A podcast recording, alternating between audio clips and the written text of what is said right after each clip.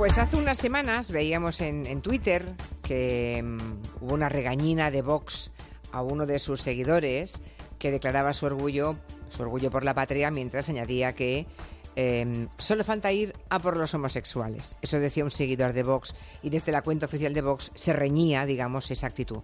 La cuenta del partido eh, en Castellón respondía lo siguiente, ser español no es eso. Un español sabe respetar las orientaciones sexuales de la gente. Bueno, Normalmente, normalmente los partidos de ultraderecha, como mínimo hasta hace poco, no se han caracterizado precisamente por su buen trato ¿no? hacia las personas gays. Pero quizás eso ha cambiado, no sabemos. ¿Estamos asistiendo, esa pregunta que hoy planteamos, a un cambio real en la ultraderecha o todo es un espejismo? Hoy vamos a abordar este asunto con Orden Mundial Siglo XXI, con Eduardo Saldaña. Buenas tardes. Hola, buenas. Y Nacho Esteban, ¿qué tal? Hola, ¿qué tal? que es editor jefe de Orden Mundial y miembro, por cierto, de la Asociación de Defensa del Colectivo LGTBI. Arcópolis se llama, ¿no? Sí, eso es. Bueno, em, escuchemos ese momento. No es pasión por lo público lo que hay detrás de Podemos, ni siquiera es únicamente odio a la identidad católica de los españoles, es obediencia a sus amos de Irán. No queremos una España en la que los hombres tengan que arrodillarse obligatoriamente cinco veces al día mirando a la Meca. Y no queremos que desde la Giralda se arroje a los homosexuales o que se les ahorque. Nosotros queremos una España en libertad.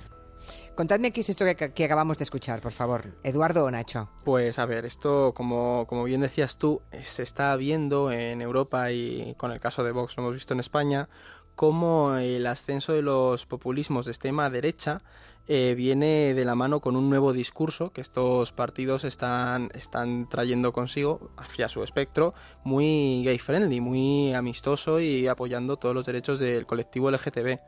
Quizá la gracia aquí es, mm, yo diría que en, Europa esto ya lo hacían bastantes partidos de extrema derecha hace tiempo y en Vox es algo que ha empezado a suceder hace apenas dos años. Este corte, por ejemplo, era de 2015 y digamos que el truco es que se empieza a usar los derechos de las personas LGTB y mm, se identifica de alguna manera como los verdaderos enemigos, que sería la población árabe, musulmana, un poco con esa teoría de que se está produciendo un, gran reemplazo, una islamización de Europa. O sea que hay otros partidos de ultraderecha que también están buscando claramente el voto de las personas homosexuales, ¿no? Podríamos hablar incluso de que ah, habría, por tanto, un, cierto acercamiento de algunos homosexuales hacia la ultraderecha, cosa que supuestamente hace, no sé, hace 15 años no ocurría, ¿no? En vuestra página, cuando hablasteis de este asunto, porque ya saben que Em, Orden Mundial Siglo XXI es una cuenta con este grupo de jóvenes politólogos y expertos internacionales que hablan de temas internacionales. Eh, hay una cuenta en Twitter para aquellos que deseen seguirlo. Cuando hicisteis vuestro trabajo le llamasteis homonacionalismo, ¿no? Eh, ¿qué, entendemos por homonacionalismo? Es que, mm, no sé, eh, contadme. Mira, originalmente este concepto se utilizaba para decir eh, una vez que se ha logrado un consenso de mínimos en Occidente con respecto a los derechos de las personas LGTB, es posible usar ese, discurso, sobre todo por los conservadores que no habían tenido un acceso a él, para construir una imagen positiva de, la nación, como una nación, digamos eso, amigable con las personas LGTB, y mientras tanto se señalaba a, eh, al verdadero enemigo al que está viniendo, por eso tenéis que votarme a mí, porque van a venir estos y van a ser todavía peores. Ya. O sea que mm, es un poco de lo de Guatemala y Guatepeor, ¿no? Es decir, una manera de convencerles por la vía de que la islamización solamente puede traer problemas al, sector, digamos, LGTBI. Sería eso.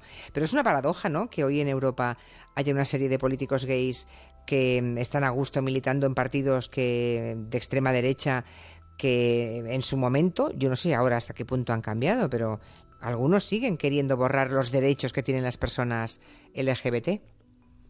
Sí, de hecho, eh, esta cuestión eh, a nivel europeo lo que encontramos son distintos partidos que, como bien decía Nacho, han, han llevado para, para sí este, este discurso y, se alimentan de, del miedo que existe entre la población LGTB por, por perder esos, esos derechos mínimos garantizados que hasta, hace, que hasta hace poco no se tenían.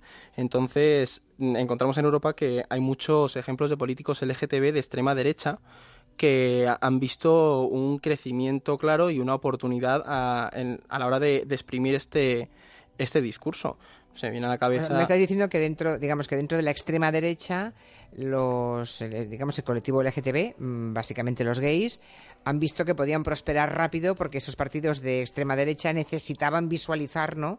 Ante los suyos que, que eran amables em, con el colectivo gay.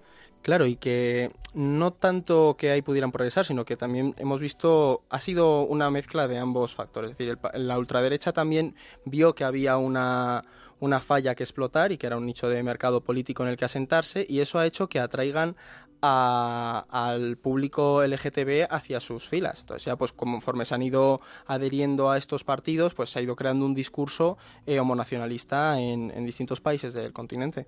¿Hay algún ejemplo al más alto nivel? Por ejemplo, cuando aquí hablamos de alternativa por Alemania, ¿no? Alternativa para Alemania, que cuando las elecciones en Alemania, bueno, todo el mundo sabe que quedó en tercera posición, ¿no? Eh, y se hablaba pues del peligro de esa extrema derecha que había llegado al Parlamento alemán. Bueno, pues es Alice Weidel, una lesbiana, la que dirige ese partido, ¿no? Que en teoría es un, es un partido mm, homófobo, en teoría, ¿no? Y está dentro del Parlamento alemán. Sí, justo. Además, no es, no tenemos solo ese ejemplo en Alemania. A los oyentes les sonará mucho eh, Gerd Wilders, este político con el pelo rubio, casi casi blanco, de Países Bajos. De Holanda, sí. Exactamente, pues este hombre es el sucesor de Pink Fortuyn, que era un político abiertamente gay e islamófobo, que fue, diríamos que, el primero en enarbolar esta idea de la lucha contra la islamización de la cultura europea. Y eso ha hecho que en Países Bajos, por ejemplo, el discurso islamófobo en los círculos LGTB de derechas esté muy, muy asentado. Y luego tenemos otros ejemplos, como en el UKIP de Reino Unido, dos eurodiputados de este partido, uno es gay y otro es una mujer trans. Hay muchísimos más. Bueno, y Le Pen, de hecho, en el Frente Nacional eh, son bastantes los casos. Eh, desde que entró Marine Le Pen en el partido, el 60% de las incorporaciones y de las promociones dentro del partido ha sido de personas homosexuales. Tienen un candidato en Borgoña, Julian Udul, que era modelo eh, de joven de revistas para gays e incluso ha recibido el apoyo de, personajes políticos, eh, perdón, de personajes públicos como eh, Mathieu Chartres, que es modelo y es gay también.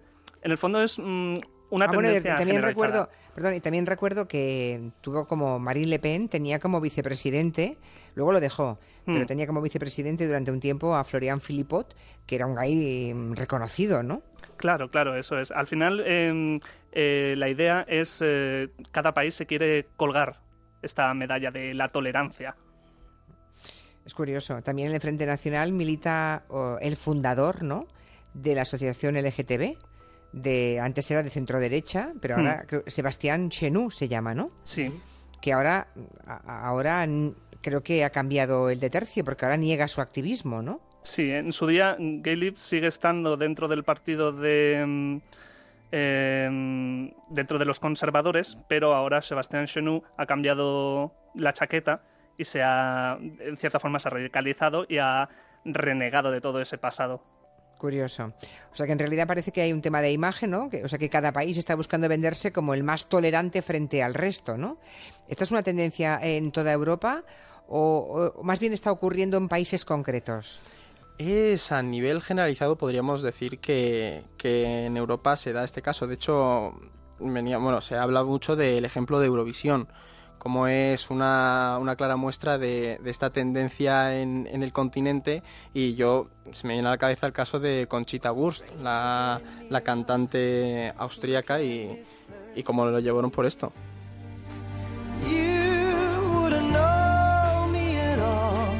¿Que era austríaca ella? Bueno, sí, austríaca. era de origen austríaco. Entonces, lo que en, Eurovisión se ve muy claro en las dinámicas de voto de todo este tema de, del promover el apoyo y la defensa de los derechos LGTB, en cómo hay dos bloques. Es decir, tenemos que en este caso, en el de Conchita Wurst, hubo un bloque claro que votaba por, por su canción como ganadora, entre los que destacaba la presencia de Israel, y eso era el bloque de países occidentales. Pero luego teníamos otro bloque, que era el de los países del este, que a los que no les gustó mucho la canción que, Austria presentó. Entonces ahí se ve que, que hay dos Europas. Están estos homonacionalistas, pero también están aquellos países que se definen en oposición a, los países que defienden estos derechos LGTB, por ejemplo eh, Arabia Saudí, Irán, toda la zona de los Balcanes, Polonia. Esos países han encontrado una definición de nación frente al apoyo LGTB del bloque occidental de Europa. Luego hay un cantante ruso que fue asesinado en Chechenia, ¿no? También por su orientación sexual, aparte del bloque ruso también, ¿no? El bloque del este, como decíais. Sí, eso es. Eh, hace unas semanas teníamos el caso de Selikan Bakaev, que mm, se descubrió que había estado en uno de estos famosos campos de concentración que hay en Chechenia, donde le habían torturado y finalmente le, asesinaron. Ahora está en paradero desconocido, evidentemente. Esto se empezó a saber en, en abril, este tipo de casos. Eh, Human Rights Watch recibió 72 denuncias y desde entonces ha habido persecuciones, básicamente. El sistema es, eh, cuando consiguen eh, el contacto de una persona homosexual, la secuestran, la torturan y le obligan a darle sus contactos, un poco al estilo de, la Gestapo. Hay un concepto que es el concepto eh, pink washing, ¿no? que sería lavado rosa o lavado de imagen rosa, que es un, es, es un calco, no es un préstamo lingüístico del inglés, ¿no? Eh, de ahí lo de pink washing, ¿no? Bueno, se refieren a, en el contexto de los derechos LGBT a la variedad de estrategias políticas y de marketing dirigidas a la promoción de instituciones, países, personas, productos, empresas, apelando a la condición de, simpatizante de ese movimiento, ¿no? Ah, y por tanto, esos países intentan ser percibidos como más modernos, más progresistas, más tolerantes, ¿no? Claro, incluso algo más, porque el pinkwashing va más allá del marketing, es, eh, es un lavado, es disimular la propia represión que pueda haber dentro de tu país. El caso más famoso es de hecho el de Israel, se vende Tel Aviv como un lugar fantástico de turismo, de apertura, pero mientras tanto tiene el problema de las ocupaciones en, Palestina. Pero lo han hecho muchos otros países. Reino Unido hace años que desde los 90 ha empezado a nombrar caballeros a, personajes abiertamente gays como Ian McKellen, Elton John o incluso un activista LGTB como es Alan Cummings. Te acordarás también de cuando concedieron el indulto a Alan Turing aquel eh, experto en inteligencia de la Segunda Guerra Mundial.